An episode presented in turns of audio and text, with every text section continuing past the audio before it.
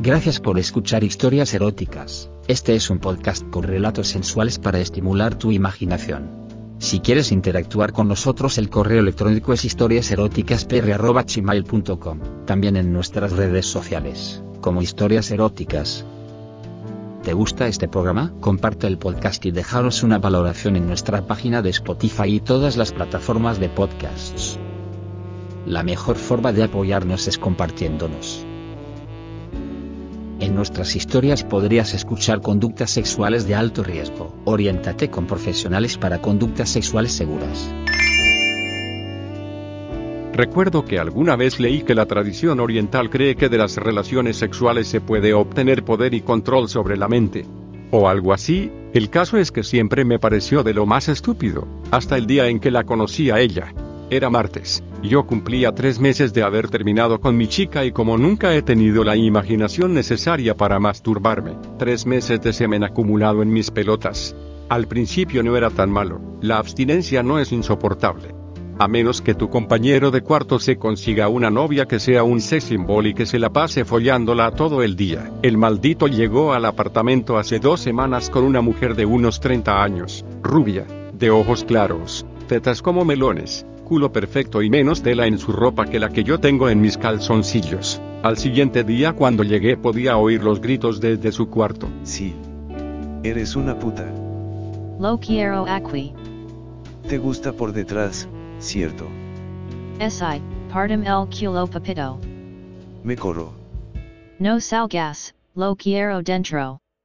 Punto. Y los desgraciados se la pasaban así tres y cuatro veces al día y para rematar mi compañero salía de su cuarto medio en pelota al baño y por la puerta que dejaba abierta yo podía ver ese trozo de carne sobre la cama completamente desnuda. Era demasiado. Pero bien, como iba diciendo, era martes, tres meses de abstinencia y dos semanas de voyeurismo. Si no conseguía una mujer esa noche me pensaba pegar un tiro, o iba a ir donde una puta, ambas opciones se me hacían igual de trágicas. Estaba en una discoteca, la canción que sonaba se detuvo por unos segundos mientras el DJ cambiaba los discos cuando una luz blanca apuntó a la puerta por unos instantes, justo cuando ella entró, cabello negro y liso que le llegaba hasta la cintura, piel blanca sin maquillaje, grandes ojos cafés, nariz respingada, labios carnosos por los que asomaba coqueta una lengua juguetona, cuello delgado que bajaba hasta el escote de su vestido negro de una pieza. Senos no muy grandes, pero de forma perfecta, cintura de 50 centímetros que le daba un par de hermosas curvas hasta donde empezaban sus piernas largas y bien formadas que salían por debajo del cortísimo vestido. Mi mundo se detuvo por unos instantes y apenas se empezó a mover de nuevo noté que estaba duro como nunca nadie me había puesto. Hola, soy Jena. Punto en ese momento maldije al mundo. La mujer más hermosa que había visto en el mundo aparece en mi discoteca, se dirige directamente a mi mesa, me habla a mí y yo tan solo pude sonreír e intentar ocultar el bulto en mi pantalón.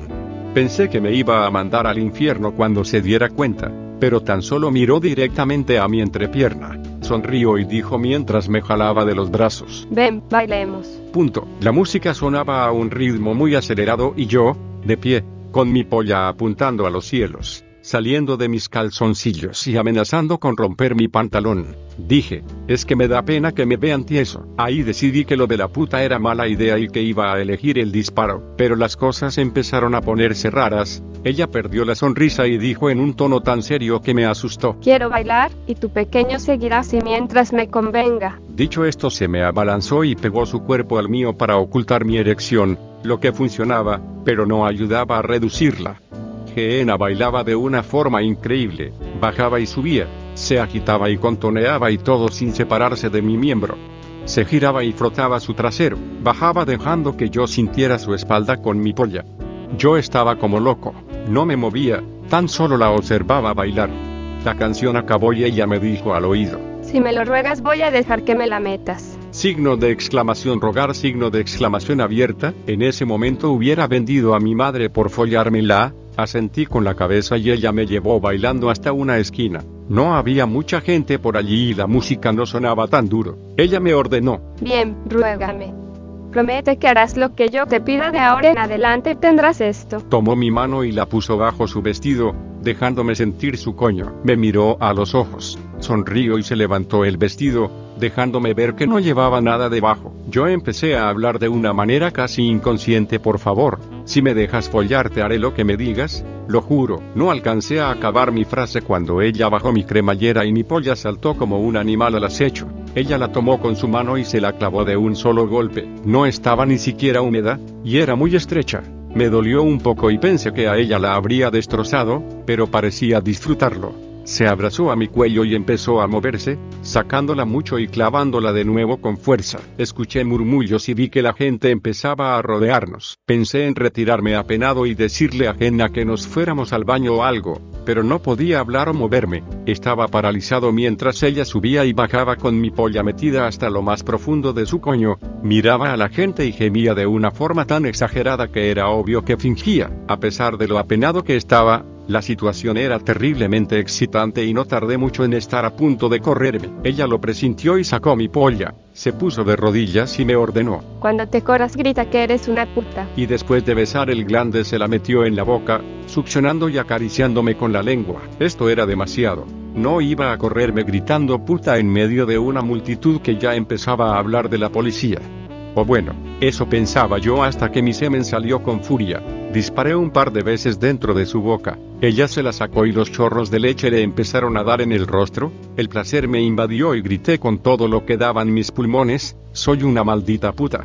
Punto. Ella se incorporó con rapidez, me besó dejando mi propio semen en mi boca y salió corriendo. Pasaron un par de segundos en los que yo saboreaba mi leche y agradecía a Dios por el polvazo, pero después me regresó la cordura, escupí el semen con asco, guardé mi polla y salí huyendo de allí, entre todo tipo de insultos y amenazas.